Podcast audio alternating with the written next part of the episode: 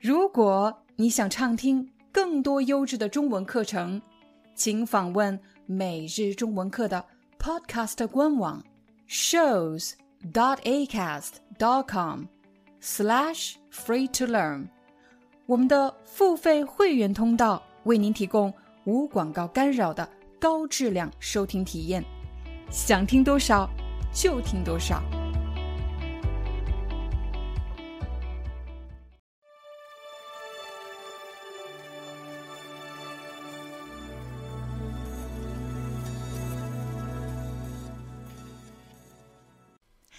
嗨，大家好，欢迎大家来到今天的中文课，我是你们的中文老师廖丹。在今天的课程里，我将教会你怎么使用“举行”还有“举办”这两个词。我们家楼下有一个小学，在这个小学的校园里有一个操场。什么叫操场呢？操场一般是户外的一片空地，孩子们可以在这里踢足球、打篮球，做一些户外的活动。这片空地就称为操场。平时这个操场都比较安静，但是今天我却听到了孩子们的呐喊声，还有欢呼声。到底发生了什么呢？我打开了窗户一看，原来孩子们正在开。运动会，什么叫运动会？它指的是一场活动，孩子们会在这个活动中比赛跑步、跳高、跳远，各种各样的体育运动。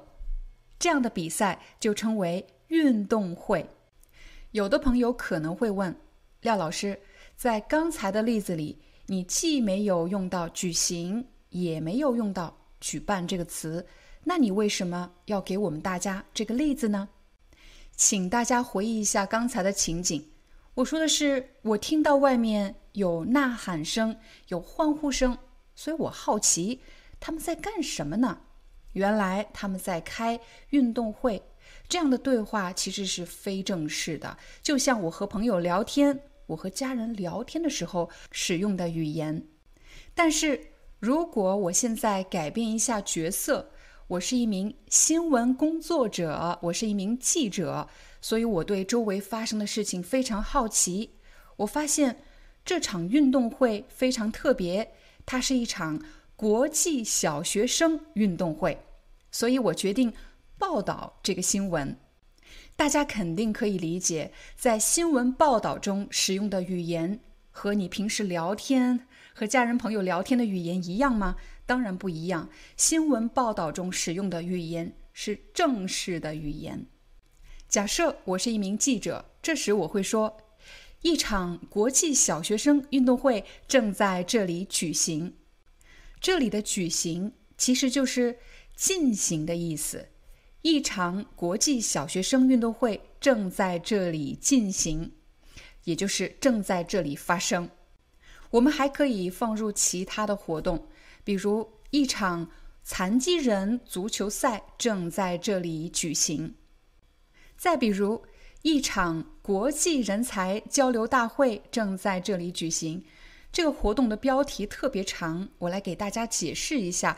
很可能你未来就用得到“国际人才”，说明它所针对的对象不是指中国本土、中国本地，而是面向国际的。无论你来自哪个国家，是中国的还是外国的，但只要你是人才，你就可以来参加。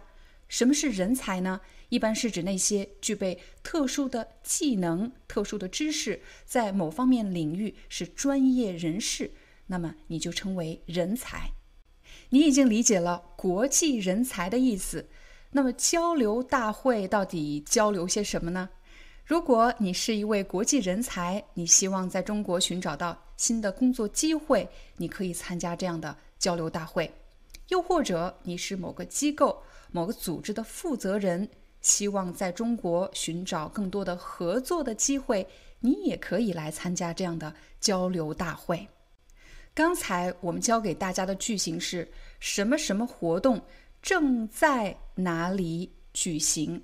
在的后面放的是一个地点，可如果你要参加一个活动，除了知道这个活动在哪里举行以外，你还要知道这个活动在什么时候举行。比如，我可以说，二零二二年三月，一场国际人才交流大会将要在深圳举行。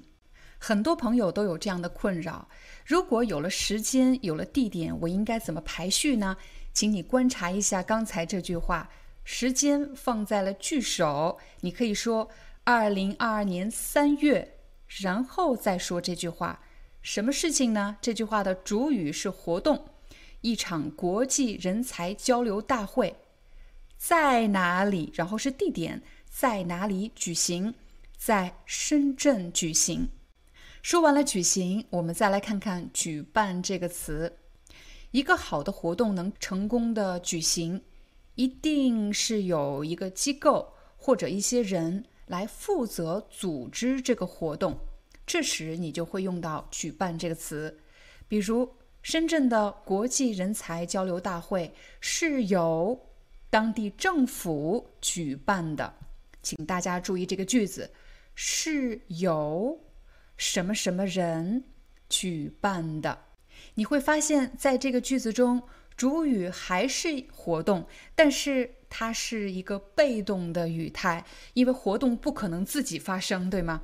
这个活动是由谁呢？当地政府举办的，你会发现，如果是由当地政府举办的，说明是当地政府负责组织甚至出资来负责整个的这项活动。比如，二零零八年奥运会是由北京举办的，也就是由北京这个城市来负责组织运行这件事情。二零二二年的冬季奥运会是由。北京举办的。刚才我们教给大家的是什么活动？由什么机构举办的？其实这里的“举办”也可以替换成“负责”。什么活动是由哪个城市或者哪个机构负责组织和运行的？刚才我们说的是被动语态，现在来改变一下句型。比如，我也可以说：“巴黎将举办。”二零二四年的奥运会，这句话的主语其实是组织负责运行这个活动的机构，对吗？巴黎，巴黎干什么？巴黎将举办，它将举办什么？举办一个活动，举办二零二四年的奥运会。现在我们来帮助大家做一个快速的梳理。当你学习一个语言的时候，首先你要分清。这个语言是在正式的场合呢，还是非正式的场合？我告诉大家了，举行、举办这两个词都是比较偏正式的，所以你会在新闻的标题中或者非常正式的对话中应用到“举办”和“举行”这两个词。第二，当你说话的时候，你要想一想你所强调的信息是什么。比如，我就特别想去参加这个国际人才交流大会。可是，在哪儿啊？我什么时候去参加呢？这时，如果你想用一个比较正式的句型来询问的时候，你就可以说：“请问这次活动在哪里举行？”又或者“这次活动在什么时候举行？”那如果我是一家公司，我也希望去参加这个国际人才交流大会。我不仅要参加，我还要在这里设立一个我们公司的展位。那么，我除了要知道在哪里、什么时候，我还需要知道谁来负责举办这次活动的。我去怎么报名呢？这时我就会问到：这次活动是由什么机构举办的？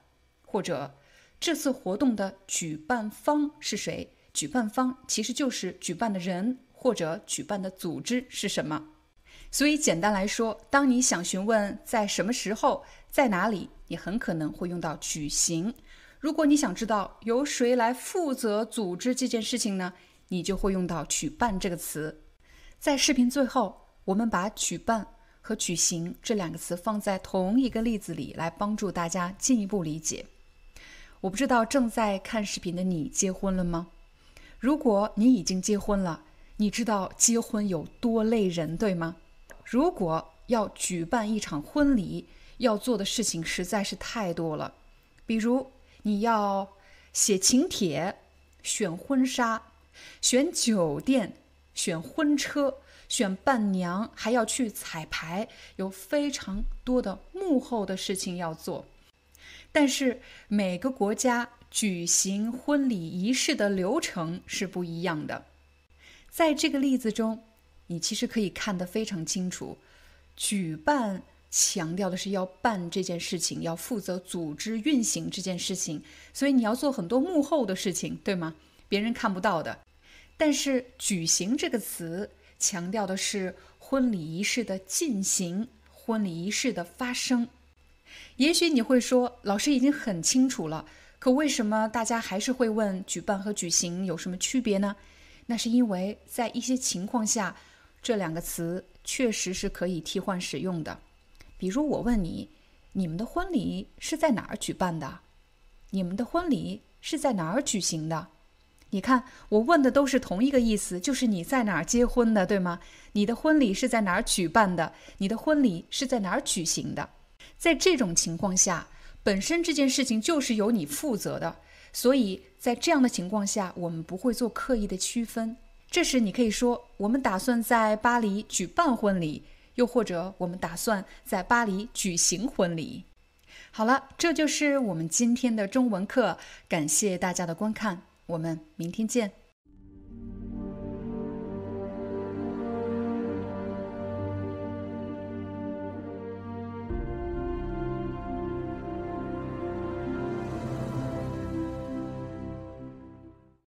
Hi, I'm your Chinese teacher, Liao Dan. Thank you so much for listening to 每日中文课.